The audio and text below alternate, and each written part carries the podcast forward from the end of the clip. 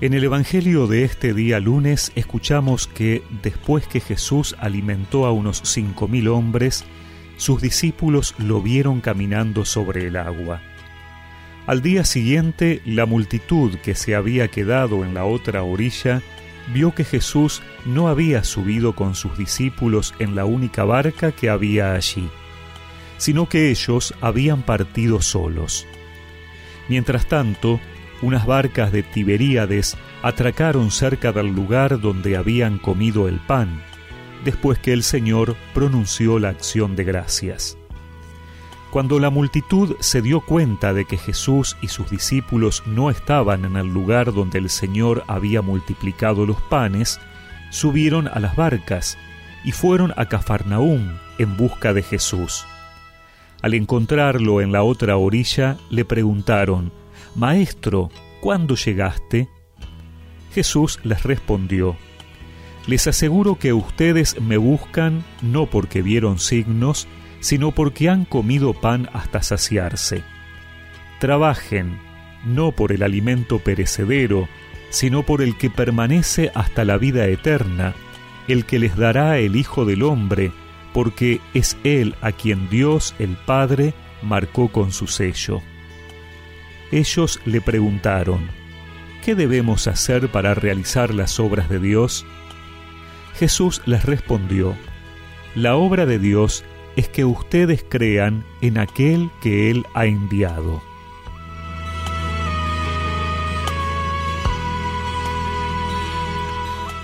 Después de la multiplicación de los panes, Jesús se aparta porque querían hacerlo rey. La multitud lo busca por todas partes hasta que lo encuentra en Cafarnaúm. Es la ocasión para que Jesús profundice en sus enseñanzas y su revelación a partir del signo que había realizado. Jesús les pone de manifiesto que lo están buscando porque les ha dado de comer. Es como incentivarlos a que no se queden solo en ese plano, sino que vean un poco más allá, que descubran en eso un signo de quién es Él. Y para ello les dice abiertamente que lo importante es trabajar por otro alimento, el que permanece para siempre hasta la vida eterna. Y entonces le preguntan qué es lo que hay que hacer para realizar las obras de Dios. La respuesta es bien concreta, creer en su enviado es interesante porque una vez más lo que pide Jesús no es en el orden del hacer, de comportarse de determinada forma, de una determinada actividad, sino que une el hacer al creer. El primer paso es creer. De nada serviría hacer muchas cosas por y para Dios si no creemos en su enviado, en su Hijo, en Jesús. Él es el pan de vida eterna. Por eso, qué importante poder reconocer los signos de Dios en este tiempo. El viernes decíamos que Jesús no controla cuáles son las motivaciones por los que lo siguen, pero de ese seguimiento busca que den el paso para encontrarse y descubrir quién es Él realmente. ¿Cuántos se estarán acercando hoy a Jesús por la pandemia que vivimos? No podemos juzgar sus intenciones. Sí podemos ver en las obras de Dios signos de su presencia, de quién es verdaderamente, y es nuestra tarea ayudar a otros a descubrir en Jesús el pan de vida eterna. Yo soy el pan de vida, el que viene a mí no tendrá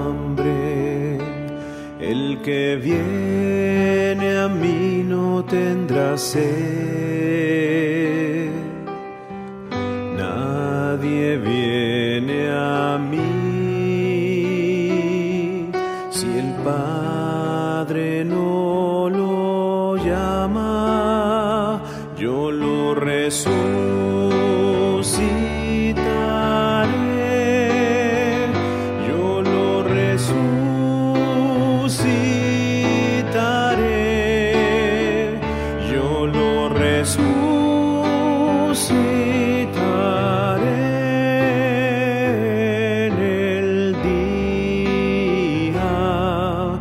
Final.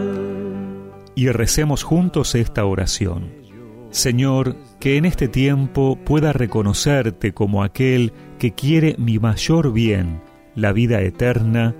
Amén. Y que la bendición de Dios Todopoderoso, del Padre, del Hijo y del Espíritu Santo los acompañe siempre. Tendrá vida eterna. vendrá.